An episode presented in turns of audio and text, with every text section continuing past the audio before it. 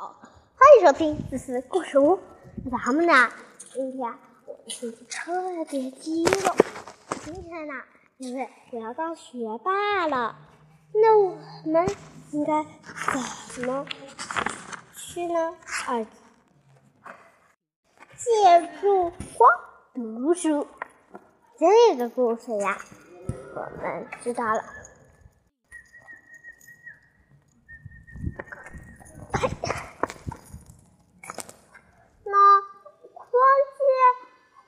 匡衡是西汉著名的经学家，他从小的时候喜欢学习，刻苦勤奋，可是家里却买不起油灯，无法在夜间学习。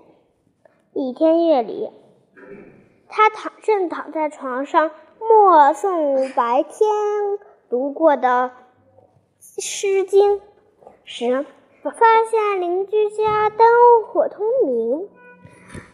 匡衡的匡衡羡慕在灯光下读书的人，他灵机一动，把邻居家的烛光借过来就可以了。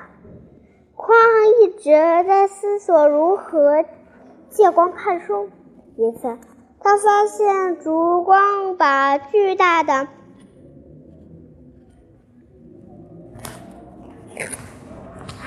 巨大、大的人影投射到墙上，或似一个个怪物，怪模怪样的墙上晃来晃去。小匡衡灵机一动。我在这边的墙上偷偷凿个洞，隔壁的烛光不就能穿过墙儿射到我的小屋里来吗？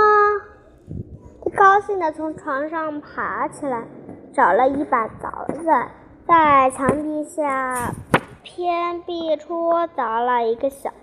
小小的窟窟窿，顷刻间，烛光照亮了一块小地方。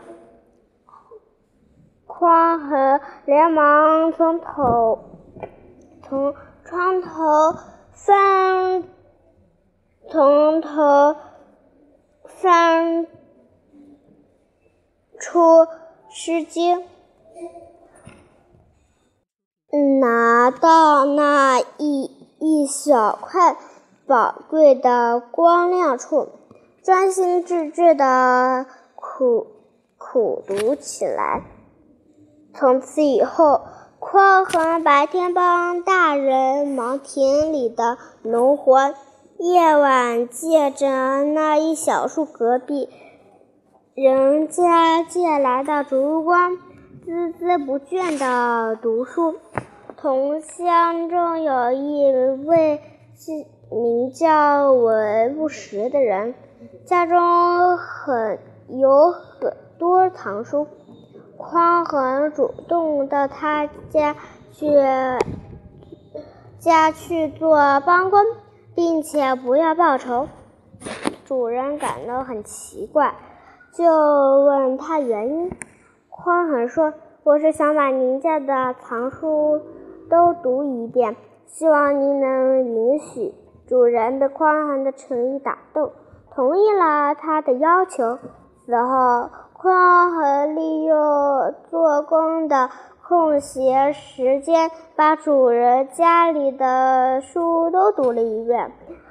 就是凭这耳鼓这劲儿，经过不懈的努力。